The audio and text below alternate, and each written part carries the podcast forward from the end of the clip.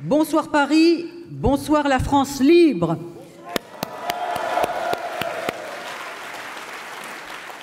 Super contente d'être avec vous ce soir, militante de longue date, parce que j'ai toujours eu une certaine idée de la France et de la liberté.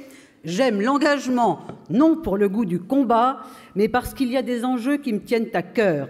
J'ai rejoint dès le 25 mars 2007 l'UPR et François Asselineau, que je connais depuis les européennes de 1999.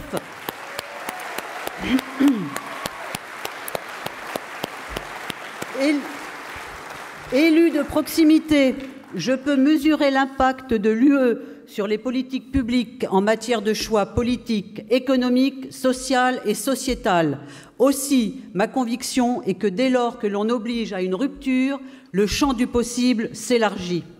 Je voudrais saluer tous les militants de France et du monde qui portent la parole et les affiches de François Asselineau et de l'UPR jusque dans les plus petits villages de notre douce France, métropolitaine et ultramarine. Je salue enfin je salue enfin l'engagement de François Asselineau qui, depuis 12 ans, a bousculé le ronron européiste. Merci de l'applaudir.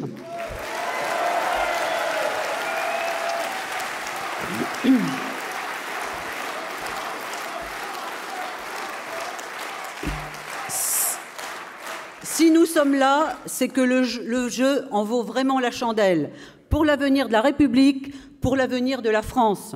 Depuis 2005, l'évitement du débat sur l'UE fait loi. La, la quasi-totalité de la classe politique française a été jusqu'à nous imposer le traité de Lisbonne, et cela ne l'empêche pas aujourd'hui de nous dire qu'elle veut changer d'Europe, qu'elle veut changer l'Europe, elle ne manque pas d'air. Imaginez un pays où le parti au pouvoir mettrait l'essentiel de la machine d'État, des moyens financiers publics et du temps d'antenne télévisée au service de sa propre campagne de réélection. Imaginez ce même parti expliquer toute la journée à son peuple que son projet incarne le bien absolu et expédie aux oubliettes tous ceux qui s'aventurent à le critiquer. Imaginez que ce parti qui gouverne le pays depuis 62 ans a ainsi dire les mêmes dirigeants, les mêmes choix fondamentaux pour les mêmes résultats. Et pourtant, vous n'êtes pas dans une fiction de George Orwell. Ce pays, c'est la France de 2019. Ce parti, c'est celui du oui à la soumission. Bien loin de nous protéger, l'UE est devenue le chausse-pied d'une mondialisation sans conscience, d'un pays qui sera bientôt cruel pour les peuples qui ont abandonné leur liberté. Oui, il y a 62 ans, le doute était peut-être permis. Il ne l'est plus depuis longtemps. Au dire de ses élateurs, la construction européenne voulait prétendre incarner l'espoir, elle est désormais la menace, au point qu'un européiste aussi indiscutable que Jacques Delors a pu dire que si l'Europe se mêlait de politique sociale, ce ne serait pas un progrès, mais une régression. L'avenir de nos, enfants, donc, mérite mieux qu'un avenir imposé par des hommes politiques ou des femmes politiques qui enfilent des frappes creuses en disant en avant, en avant, sans nous dire où il faut aller avec tant de détermination. Et une fois de plus, ils nous font le coup du sens de l'histoire sans savoir l'histoire qu'ils font. Non, l'Union européenne n'est pas, comme on aimerait le faire accroire, l'aimable jubilé de la paix et de l'amitié entre les peuples européens non, l'Union européenne n'est pas ce pays des merveilles tant vanté pour nous faire passer le pont. L'euro a relancé le chômage. Les acteurs économiques fragiles n'ont pas survécu à la généralisation de la concurrence de plein fouet. Seuls les grands prédateurs du nouveau capitalisme et les champions de la délocalisation en sont les grands profiteurs. La construction européenne, c'est la construction des hyper-profits et des hyper-élites. Depuis plus de 200 ans, la France, avec la République, s'est donné un modèle social particulièrement ambitieux. Le général de Gaulle affirmait La République doit avoir les moyens du pouvoir correspondant à ses responsabilités. C'est ainsi et c'est pourquoi, le lendemain de la Seconde Guerre mondiale, il a restauré la République, il a rendu la collectivité nationale propriétaire d'un certain nombre de grandes entreprises, lui permettant d'être davantage maîtresse de sa liberté, de son destin.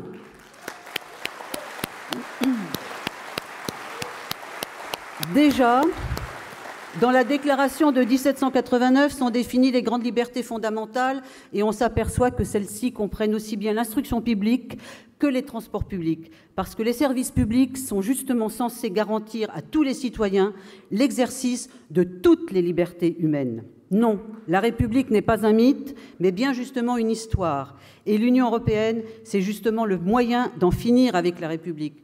Parce qu'en abandonnant aux intérêts privés des pans entiers de la richesse nationale, l'État ne dispose plus des moyens économiques pour remplir les objectifs qui sont ceux de la République.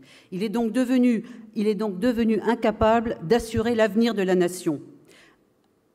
Dans le même temps, la démocratie elle-même tourne à vide, la démocratie n'est pas éternelle, la démocratie est fragile. En la croyant invulnérable, nous sommes aujourd'hui en train de la laisser se perdre.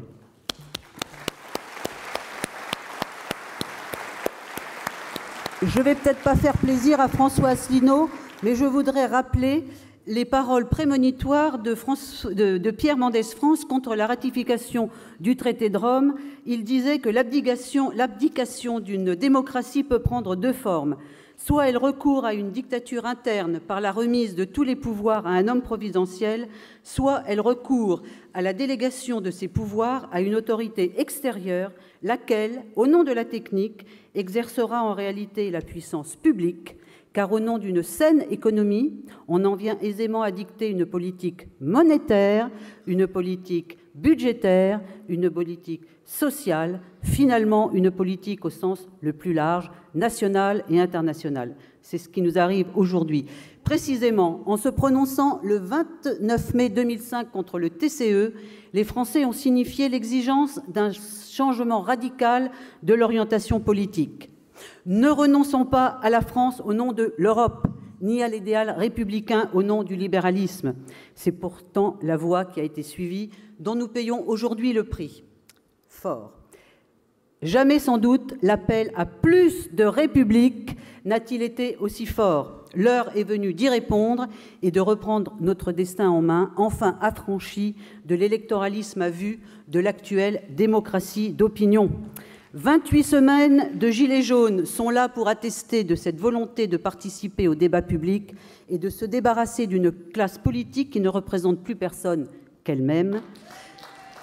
Parce que et parce que nous sommes prêts au sacrifice nécessaire pourvu que ce soit dans la plus stricte conformité de notre idéal républicain de liberté politique, d'égalité sociale et de fraternité jusque dans l'organisation de notre économie.